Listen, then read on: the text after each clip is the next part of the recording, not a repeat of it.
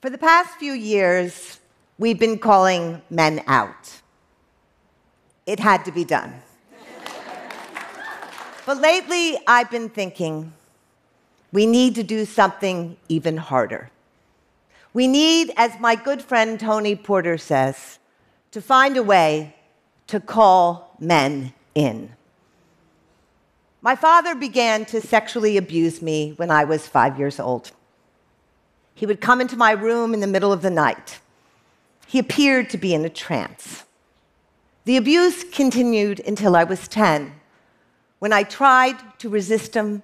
When I was finally able to say no, he began to beat me. He called me stupid. He said I was a liar. The sexual abuse ended when I was 10, but actually, it never ended. It changed who I was. I was filled with anxiety and guilt and shame all the time, and I didn't know why. I hated my body, I hated myself, I got sick a lot, I couldn't think, I couldn't remember things. I was drawn to dangerous men and women who I allowed, actually, I invited to treat me badly, because that is what my father taught me love was. I waited my whole life for my father to apologize to me. He didn't.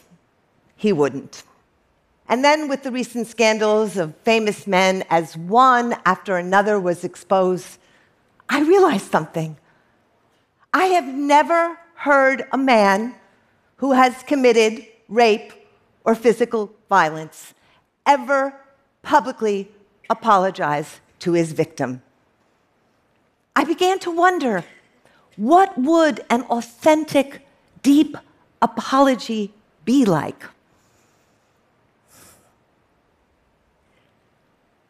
So, something strange began to happen. I began to write, and my father's voice began to come through me. He began to tell me what he had done and why. He began to apologize.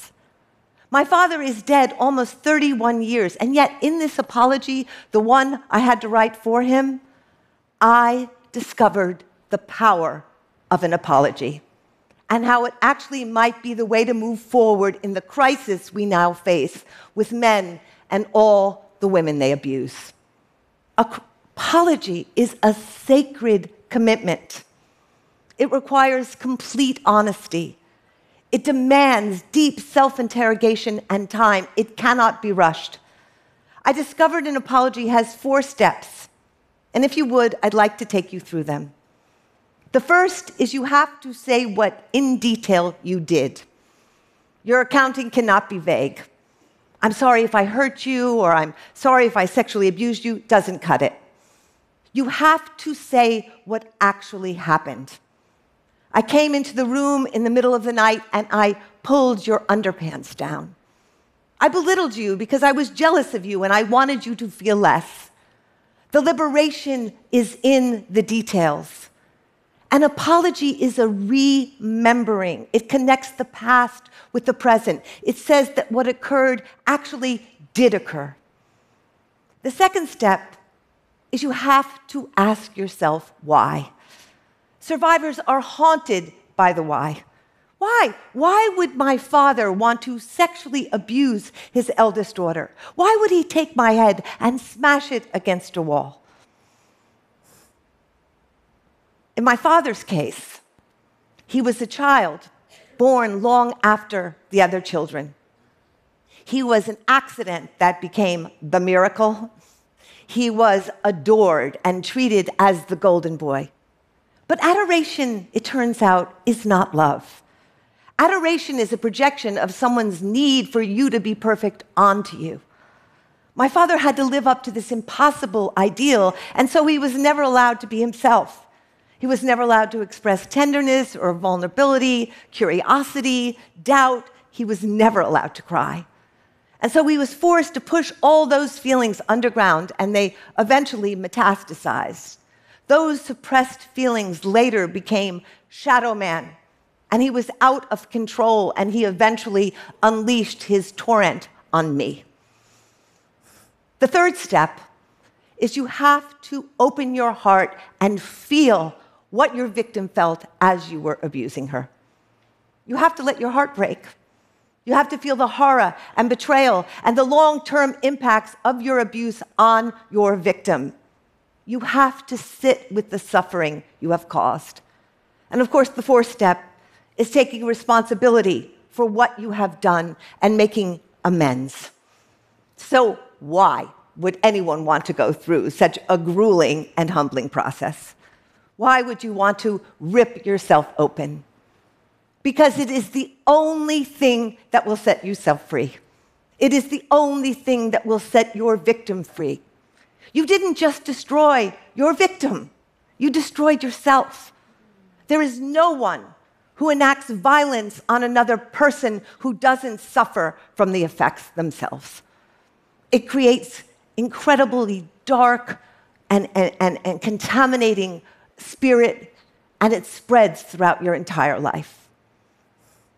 The apology I wrote, I learned something about a different lens we have to look through to understand the problem of men's violence that I and one billion other women have survived. We often turn to punishment first. It's our first instinct, but actually, although punishment sometimes is, is effective, it on its own is not enough. My father punished me. I was shut down and I was broken. I think punishment hardens us, but it doesn't teach us. Humiliation is not revelation. We actually need to create a process that may involve punishment whereby we open a doorway where men can actually become something and someone else. For so many years, I hated my father. I wanted him dead, I wanted him in prison, but actually, that rage kept me connected to my father's story. What I really wanted wasn't just for my father to be stopped. I wanted him to change. I wanted him to apologize. That's what we want. We don't want men to be destroyed. We don't want them to only be punished. We want them to see us, the victims that they have harmed, and we want them to repent and change. And I actually believe this is possible. And I, oh, I really believe it's our way forward. But we need men to join us. We need men now to be brave and be part of this transformation. I have spent most of my life calling men out. And I am here now, right now, to call you in. Thank you. Thank you. Thank you. Thank you.